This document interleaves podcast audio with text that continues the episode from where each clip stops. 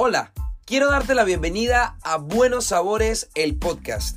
Yo soy César Díaz, soy nutricionista dietista y este es un espacio en donde vas a aprender sobre nutrición de forma fácil, rápida y con todos los tips para que lleves tu alimentación a un mejor nivel y sobre todo disfrutándola. ¿Ya pensaste qué jugoso y sabroso corte de cerdo disfrutar? El puerco liso es la opción más nutritiva, saludable y fresca a tu alcance.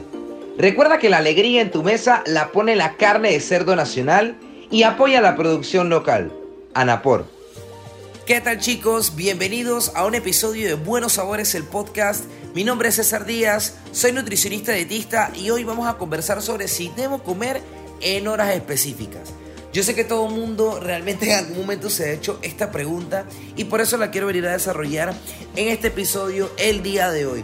Así que, por favor, acomódate, prepárate porque te voy a asegurar que te voy a brindar todas las recomendaciones y toda la información pertinente para que tú sepas qué hacer, si debes comer en horas específicas o no. Pero antes de empezar, yo te recomiendo que por favor nos sigas en todas nuestras redes sociales, arroba buenosabores.pa y nos veas todos los domingos a la 1 y 30 pm por TVN Buenos Sabores, el podcast. Bien, muchos de nosotros cuando llevamos una alimentación y cuando vamos creciendo a lo largo del tiempo, nos preguntamos quién fue la persona o quiénes fueron las personas que dijeron que el desayuno tiene que ser a las 7 de la mañana o que el desayuno tiene que ser a las 9 de la mañana. O que tú tienes que almorzar a la 1 y si no almuerzas a la 1, entonces ya no es almuerzo. Entonces es cena. Etcétera, etcétera.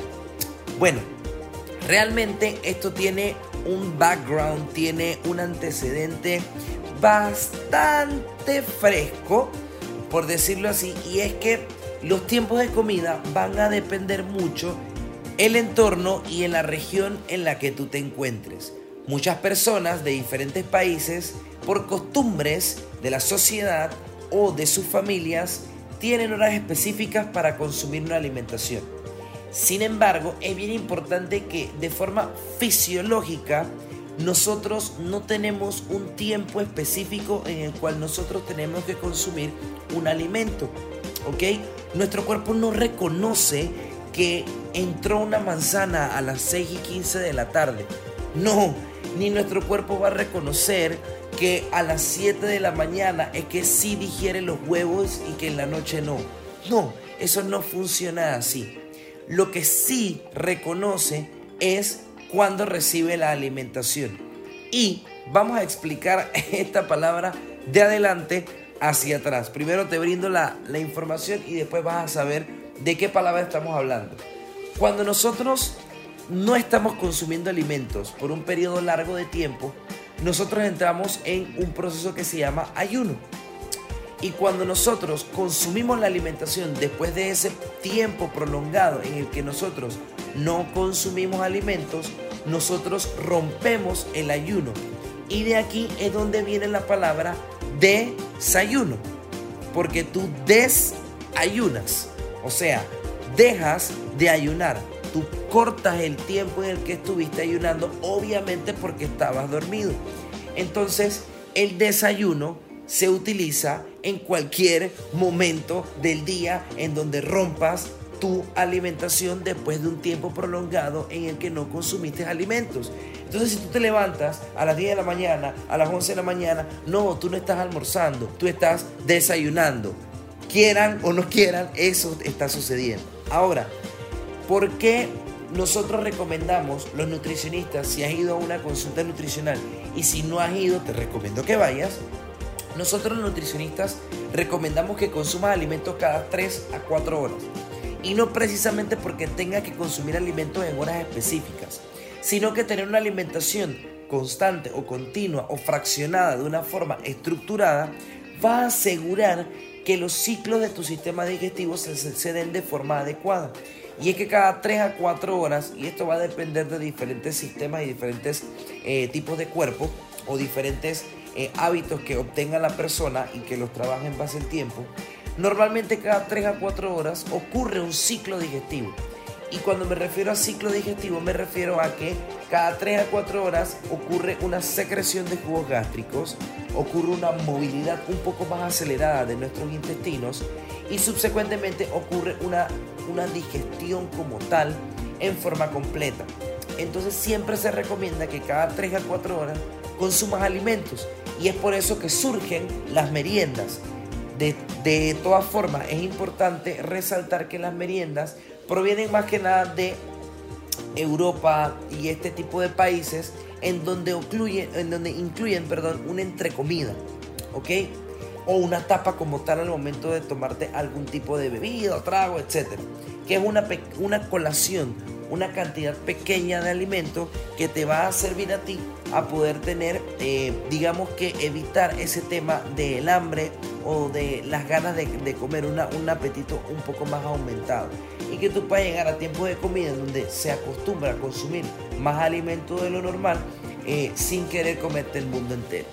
Ahora, ya que sabes en que realmente no tienes que consumir específicamente alimentos en una hora en específica, sí es importante que saltarte por mucho tiempo después que ya tú consumiste alimento y que rompiste ese ayuno, saltarte tiempo de comida porque simplemente sí o porque realmente no te has logrado organizar o tienes un día muy ajetreado, si lo llevas a largo plazo, puede suponer entonces aquí un riesgo. Porque como ya les comenté, como existe un ciclo digestivo cada 3 a 4 horas, si nosotros no consumimos alimentos y ocurre un ciclo digestivo, igual ocurre una secreción de jugos gástricos.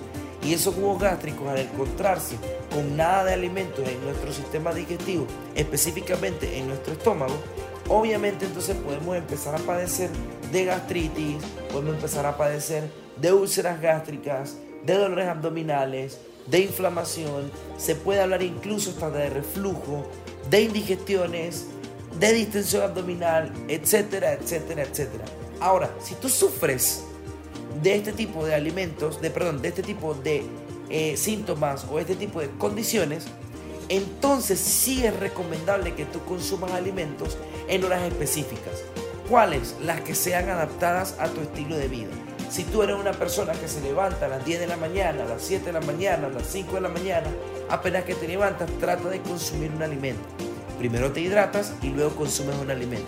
¿Por qué hidratarte? Porque la hidratación va a asegurarte a ti y te va a ayudar a nivel digestivo a decirle a nuestro sistema, oigan, prendan los motores que empiece a entrar la comida. Y así tú puedas sentirte muchísimo más saciado sin tener que pasar por algún dolor si ya tienes este tipo de síntomas. Y cada 3 a 4 horas, mientras que durante estas horas estás trabajando la hidratación, cada 3 a 4 horas consumir alimentos que eviten que los jugos gástricos choquen con algún tipo de úlcera o algún resentimiento que estés teniendo en el estómago o en alguna parte de tu sistema digestivo. ¿Ok? Es muy importante que nosotros sepamos esto, que tengamos esta información como tal. Ahora, el consumir alimentos en horas específicas no tiene ningún tipo de relación con un aumento del metabolismo, ni con acelerar el metabolismo, ni con tener una mejor capacidad para perder grasa. No, eso no tiene nada que ver, ni para perder peso, ni nada. Simplemente son estrategias que se recomiendan o em, digamos que algún tipo de truco que podemos utilizar para poder controlar el tema de la saciedad.